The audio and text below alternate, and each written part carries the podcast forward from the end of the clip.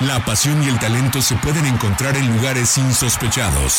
Ascenso MX, Liga Premier, Sub-20, Sub-17, TDP. Es momento de que las categorías inferiores salgan del anonimato. Aquí inicia Semillero MX, Fútbol sin reflectores. Comenzamos.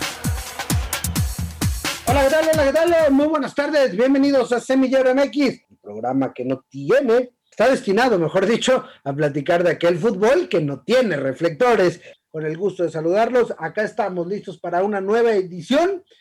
Las últimas semanas hemos estado haciendo los preparativos intensos para el preolímpico que se jugará a partir de la próxima semana en esta ciudad de Guadalajara, Estadio Jalisco, Estadio Akron. Ocho selecciones de la CONCACAF estarán en busca de dos boletos para Tokio 2020. Ya platicamos de los grupos, de los candidatos, de los rivales y hoy tocará hacer un nuevo repaso. Todavía no tenemos las listas definitivas, ya hay acercamientos, ya sabremos eh, cuándo, les vamos a platicar del calendario y les vamos a platicar de una buena nueva y es que oficial, bueno, no sé si oficialmente, ya me enteré y pues yo ya les voy a decir, el Proolímpico de Fútbol en Guadalajara se va a jugar con gente en el estadio. Es decir, habrá un cupo limitado tanto en el Estadio Akron, que ya abrirá sus puertas este fin de semana, como en el Estadio Jalisco, que también ya parece que está dispuesto a abrir sus puertas en los partidos de primera división. Entonces, por ende, los partidos, sobre todo los de la selección mexicana, cuando enfrente a Estados Unidos, a Costa Rica, República Dominicana, por supuesto, la semifinal, en caso de que esta se vaya a jugar, y la final, el campeonato por el título, bueno, puedan tener algún cupo limitado y de a poco todos empezamos a recobrar la normalidad. Vamos a recordar algunas de las viejas ediciones de, estos Proolímpicos, cómo le ha ido a México en los últimos eh, Juegos Olímpicos. Obviamente el recuerdo de la medalla de oro, pero bueno, muchos, muchos temas para platicar a lo largo de esta hora aquí en Semillero MX. Yo soy Arturo Benavides. Como siempre, le agradezco el favor de su atención y voy a saludar a quien ya llegó puntual a la cita y está listo para también ser partícipe de este programa. Alexey Arce, ¿cómo andas? Arturo Benavides, buenas tardes, buenas tardes amigos de Semillero MX, Checo en los controles. Y, creo que la, noticia que sueltas, que, que bueno, lo escucharon en Semillero MX, pero conforme vayan pasando los días, poco a poco irá, irá agarrando fuerza esta noticia de que se pueda jugar con gente muy probablemente este, este preolímpico. Creo que va a ser importante para la selección mexicana eh, el jugar con su gente, el finalmente sentirse como local y creo que también va a ser importante para todos eh, por la situación que, vivimos, ¿no? Creo que nos va a venir bien y qué mejor que eh, cerrarlo con un campeonato del preolímpico por parte de la selección mexicana. Saludo también con mucho gusto quien ya se incorpora a esta mesa de trabajo, a Gerardo Guillén, que seguramente tendrá, también tendrá mucho que decir sobre este tema. Gera, ¿cómo andas? Buenas tardes. ¿Qué tal, Artur? Alexei, checo en los controles. Eh, sí, eh, después de hacer una marca personal sobre todos los rivales que enfrentará la selección mexicana en este pequeño torneo, ahora sí, estamos a una sola semana de que ruede el balón en esta ciudad de Guadalajara, en el Estadio Jalisco, en el Estadio Akron. Después de muchos años regresa esta competencia a esta ciudad y con mucho de qué hablar estamos eh, muy cerca, por fin, eh, después de un año de aplazamiento por temas ya conocidos, por fin se va a jugar este torneo y por fin eh, tenemos más certeza de lo que puede ocurrir en este proolímpico de la CONCACAF y para ello, Arturo, me parece que tienes una información bastante interesante. Sí, por ahí me ha llegado la, la información. El proolímpico de fútbol rumbo a Tokio 2020, que otorgará los últimos dos boletos eh, en las selecciones eh, varoniles para el fútbol, que se disputará en Guadalajara a partir del próximo jueves 18 de marzo. Se jugará con cupo limitado, tanto en el Estadio Jalisco como en el Estadio Akron. Eh, se ha decidido, se ha tomado la, la decisión de abrir las puertas obviamente con cupo limitado, pero bueno, es una buena noticia porque sobre todo pensando en los partidos de, la selección mexicana, cuando enfrenten la fase de grupos a Costa Rica, a Estados Unidos y a la República Dominicana, puede haber la gente, pero también eh, que, que por ahí no sé qué tanto se vaya a abrir para los demás partidos, pero que puedan estar participando. Ya los Juegos Olímpicos han anunciado que no dejarán entrar aficionados eh, foráneos. Probablemente se replique esta misma condicionante para los partidos del torneo que arrancará la próxima semana, pero para los que vivimos en Guadalajara, bueno, la posibilidad está lista, ya esperaremos eh, las informaciones del comité organizador en cuanto a la venta de boletos para quienes ya tenían boletos el año pasado, cómo procederá toda esta historia, pero la buena noticia es esa, es de que se ha confirmado, o está por confirmarse, mejor dicho, que habrá gente en el Proolímpico en Guadalajara.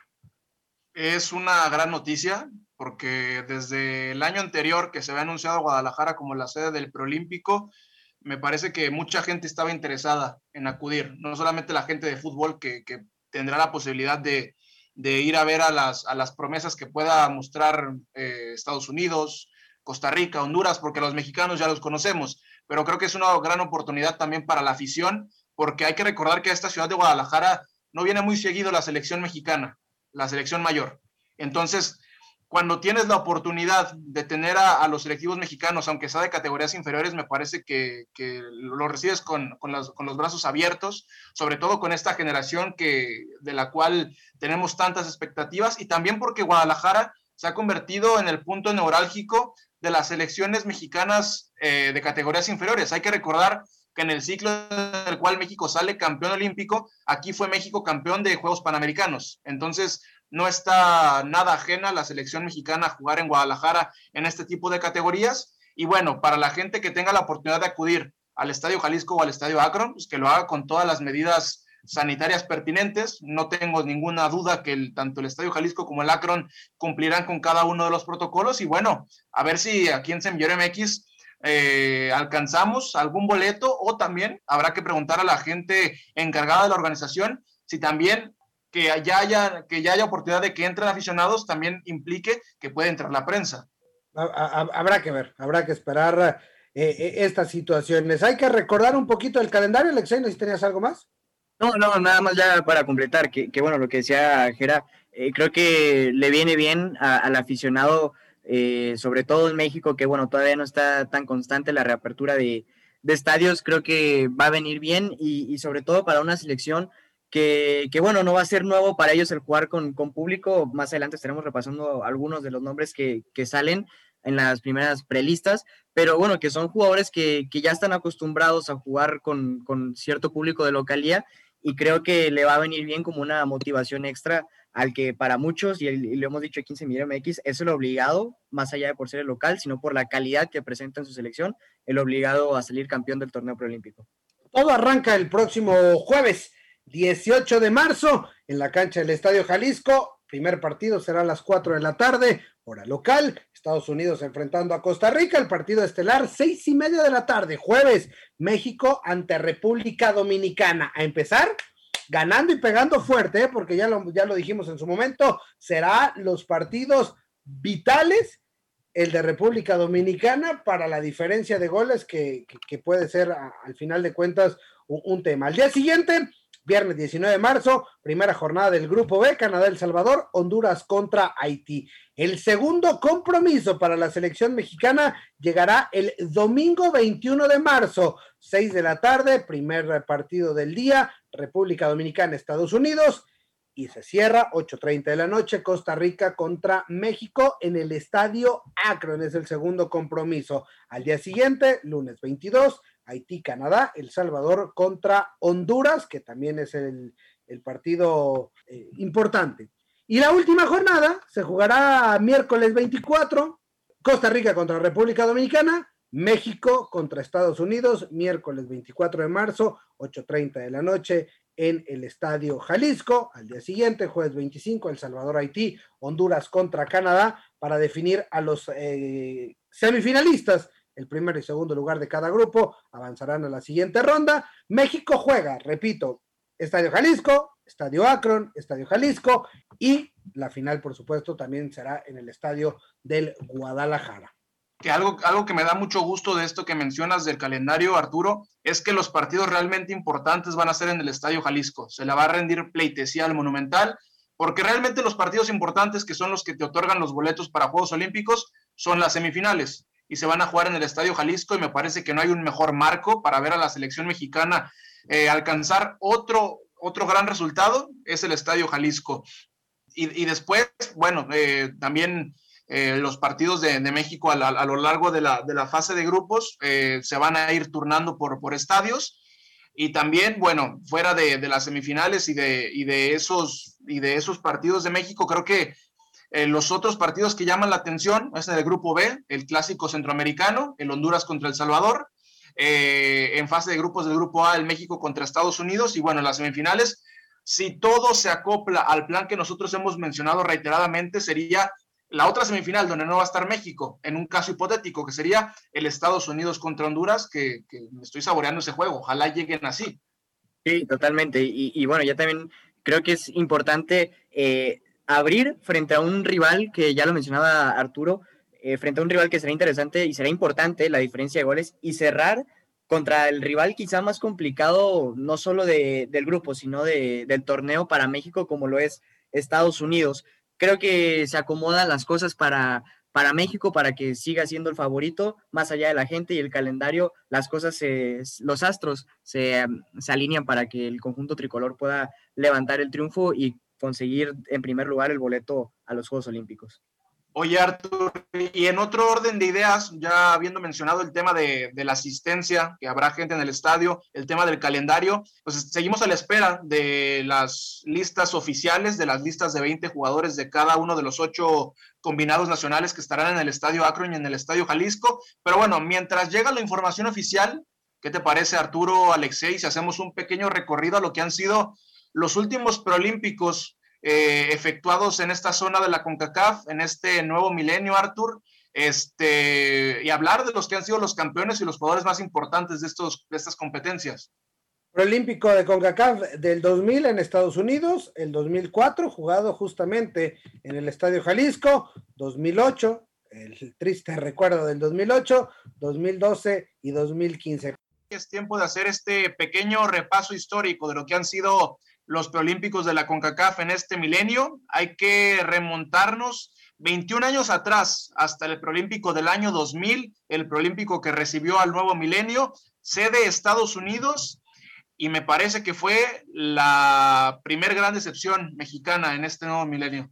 Y Hershey, Pensilvania, quedará siempre en el recuerdo eh, en, esa, en ese partido semifinal, donde la selección mexicana empata sin goles con Honduras se van a los tiros desde el punto penal y ahí la selección que tenía a Rafael Márquez como el gran puntal se queda fuera después de que el Chato Rodríguez falla, falla el primer penal y, después ya, ya no se pudo revertir la situación. Por Honduras, un tal David Suazo y Junior Izaguirre, bueno, David Suazo, por parte de Honduras, David Suazo era el gran puntual de esa selección y ese Honduras a la postre terminó ganando la final contra Estados Unidos y asistiendo, empezando con lo que ha sido, lo que ya platicamos en, episodios anteriores, un dominio importante a, este nivel de la selección catracha.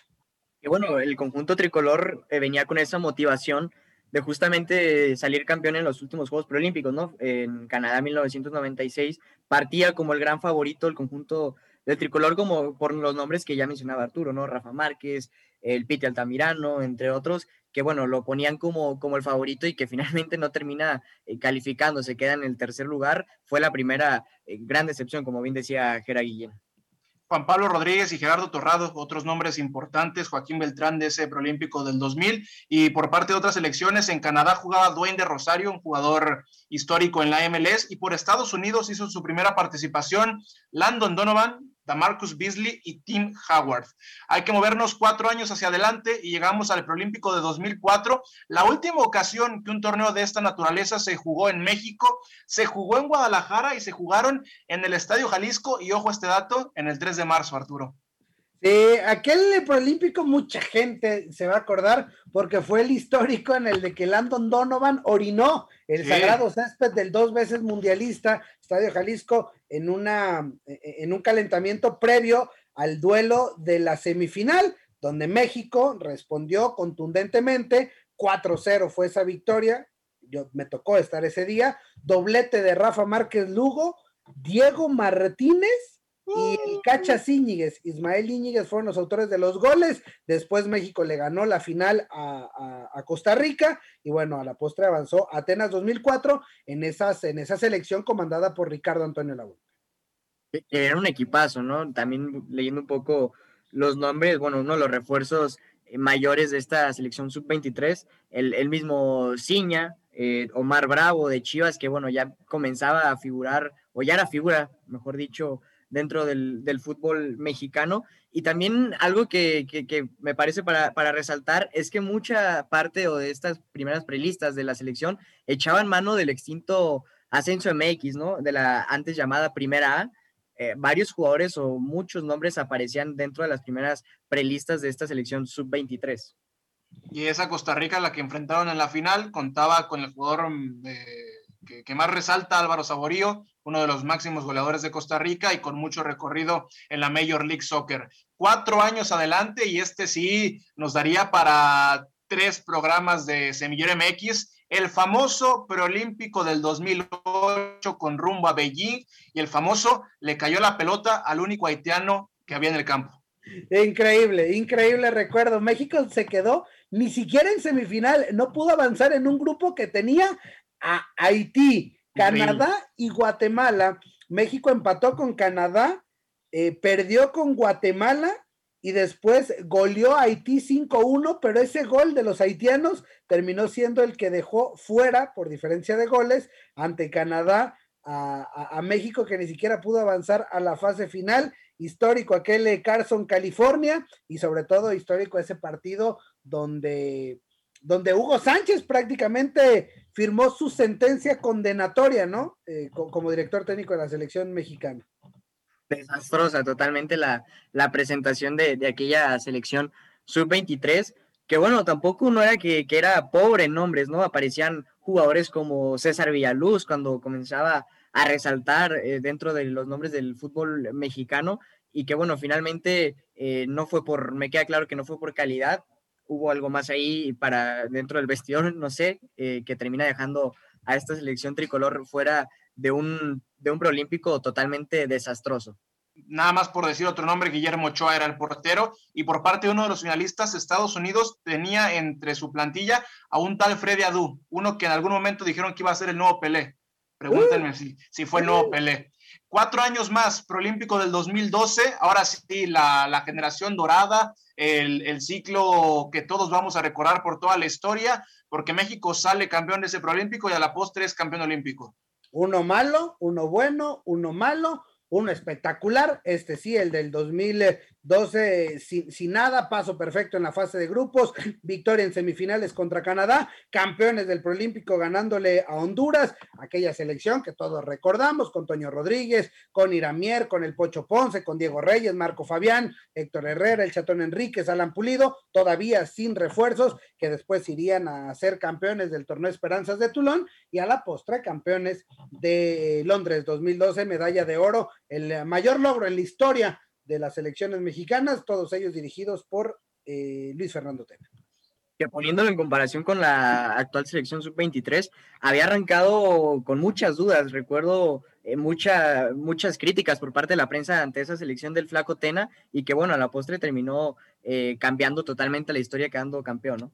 Y en ese Prolímpico estaba Canadá que contaba con, eh, con Cavallini, el delantero que pasó en, por la Liga MX en, en, el Puebla. Y finalmente llegamos al último ciclo previo a unos Juegos Olímpicos, a la última Olimpiada. Hay que regresar a los, hay que seguir mencionando los conceptos ahora que estamos cerca de los Juegos Olímpicos, la Olimpiada, los cuatro años entre unos Juegos Olímpicos y otros. Entonces, la última Olimpiada, la que fue previa a los Juegos Olímpicos de Río de Janeiro 2016, México llegaba a aquel preolímpico como el vigente campeón. Me parece que termina cumpliendo en el proceso, termina saliendo campeón, pero después en la cita olímpica me parece que dejó mucho que desear. Sí, y, ya habrá tiempo de platicar, esperando que en este preolímpico de la próxima semana se repita, porque justamente en 2015 se corta esta racha, ¿no? De, de, un, de un preolímpico bueno, uno malo, uno bueno, uno malo. Acá hacen dos buenos consecutivos, repiten el campeonato, vuelve a ser un preolímpico completo, redondo, de cinco victorias, paso perfecto en la fase de grupos, victoria sobre Canadá en las semifinales que asegura el título y repiten la victoria en la final con goles de Víctor Guzmán, del Pocho Guzmán, y, un autogol hondureño con, un Chucky Lozano que fue el, mejor jugador del torneo. En la portería Gibran Lajud, que también fue nombrado el mejor guardameta, vuelve a cumplir México, eh, al final de cuentas México vuelve a quedar campeón, el que fue su séptimo título, refrenda, cortó esta racha de, uno bueno y uno malo, esperemos que el malo no vaya a ser eh, eh, en un par de semanas más, pero, pero bueno, termina siendo campeón y cumpliendo con las expectativas de lo que se espera siempre de México, ¿no? Que, quedar campeón y avanzar a Juegos Olímpicos a diferencia de, esta selección de, del Jimmy Lozano, eh, los dirigidos por, el, por entonces el Potro Gutiérrez, eh, creo que no contaban quizá por llamarlo de alguna manera con esta presión, si podemos decirle de esta forma, por los resultados previos a los, a los preolímpicos, ¿no? Que con el Jimmy Lozano, antes de, de que, bueno, se pospusiera el, torneo, no, han sido, no habían sido tan buenos. Y, y, creo que por calidad, no sé qué piensen ustedes, Gera, Arturo, creo que por calidad, hoy por hoy está por encima esta selección sub-23 que la del 2015, ¿no? Porque en ese entonces el Chucky Lozano ya era el jugador, era un jugadorazo, la calidad indudable, pero no, no era el jugador que está convertido hoy en día. También aparece el mismo Rodolfo Pizarro, eh, ya, ya mencionaban a, Erika Aguirre, pero hoy creo que ya vemos más consolidadas a figuras como, como JJ Macías, por, por decir algunos nombres. No sé si ustedes consideren que, que, bueno, tomándolo como referencia, porque fue la última selección, esta hoy por hoy contiene o tiene con ellos más, más calidad. Totalmente. Si queremos hacer una comparación de esta hipotética sub-23 de Guadalajara 2021 y la comparamos con la del preolímpico del 2015, creo que quitando ciertas excepciones como la del Chucky Lozano, este, los, los refuerzos que fueron a, Río 2016, creo que no era una selección del otro mundo. ¿eh? Incluso si vemos esa, esa, esa lista del 2015, pocos han sido los jugadores que terminaron por trascender. En la delantera veíamos jugadores como Daniel Elfideo Álvarez, como Marco Bueno, como Alfonso Tamay, como el Cubo Torres. En la media jugadores como Luis Loroña, como el Dedos López. En la defensa José Carlos Van Rankin, Jordan Silva. Entonces, la realidad es que eh, por nombres no era una selección todopoderosa y el, y el tiempo nos dio la razón no se terminaron de, cuajar ni de consolidar pocos de ellos.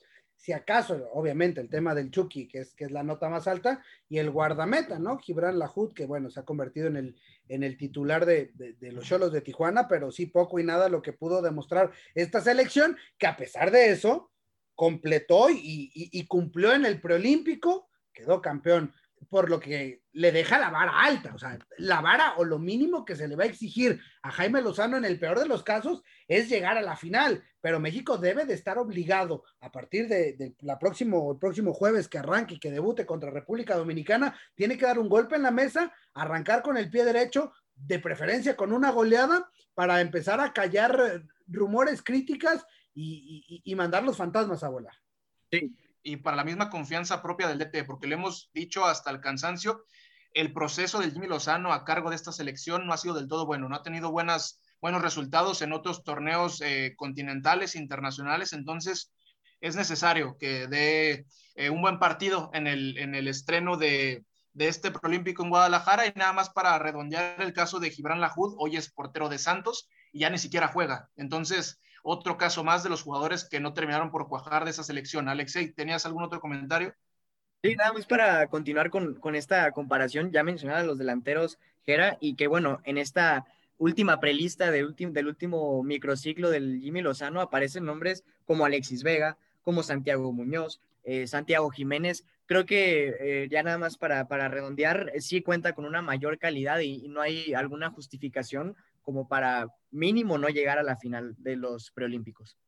Y de los rivales de aquel proceso del 2015, Honduras, por ejemplo, contaba con Albert Ellis, un delantero que pasó por Rayados de Monterrey, Anthony El Choco Lozano, que hoy juega para el Cádiz en la primera división de España, y Estados Unidos muy diferente a lo que puede mostrar este año. En aquel entonces solamente salieron a relucir nombres como Matt Miasga y Jordan Morris, algo muy distinto a lo que va a presentar las barras y las estrellas en Guadalajara. Eh, Arturo, último apunte de cara a lo que será ya, ahora sí, el inicio de este Prolímpico en Guadalajara. Nada, calentando motores, esperando que lleguen eh, las buenas noticias, que se confirme lo que aquí hemos adelantado en Semillero MX y pues ya el próximo miércoles estaremos platicando, ahora sí de lleno, de los nombres propios de todas las elecciones, los jugadores a seguir y la previa final para Guadalajara 2021, este proolímpico.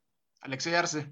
Próximo jueves estará arrancando entonces este torneo para, para la selección mexicana y que bueno, eh, ya nada más eh, para completar, reiterar el pronóstico que, que, hemos dado, que México tiene y es el favorito a llevarse este torneo. No hay, no hay excusa, mínimo eh, tiene que conseguir el boleto a la final y tiene que levantar el título. Ahí está el repaso histórico de lo que han sido estos torneos prolímpicos de la CONCACAF. Muchos nombres y muchas anécdotas nos han dejado estas competencias y las próximas, las de esta edición de Guadalajara 2021, las podrán escuchar aquí en Semillero MX Radio. A nombre de Arturo Benavides, de Alexey Arce, de Che con los controles, yo soy Gerardo Guillén y nos escuchamos en la próxima. Gracias por acompañarnos. La próxima semana regresamos para seguir conduciendo el balón por las canchas de las divisiones inferiores del fútbol mexicano, aquí en Semillero MX.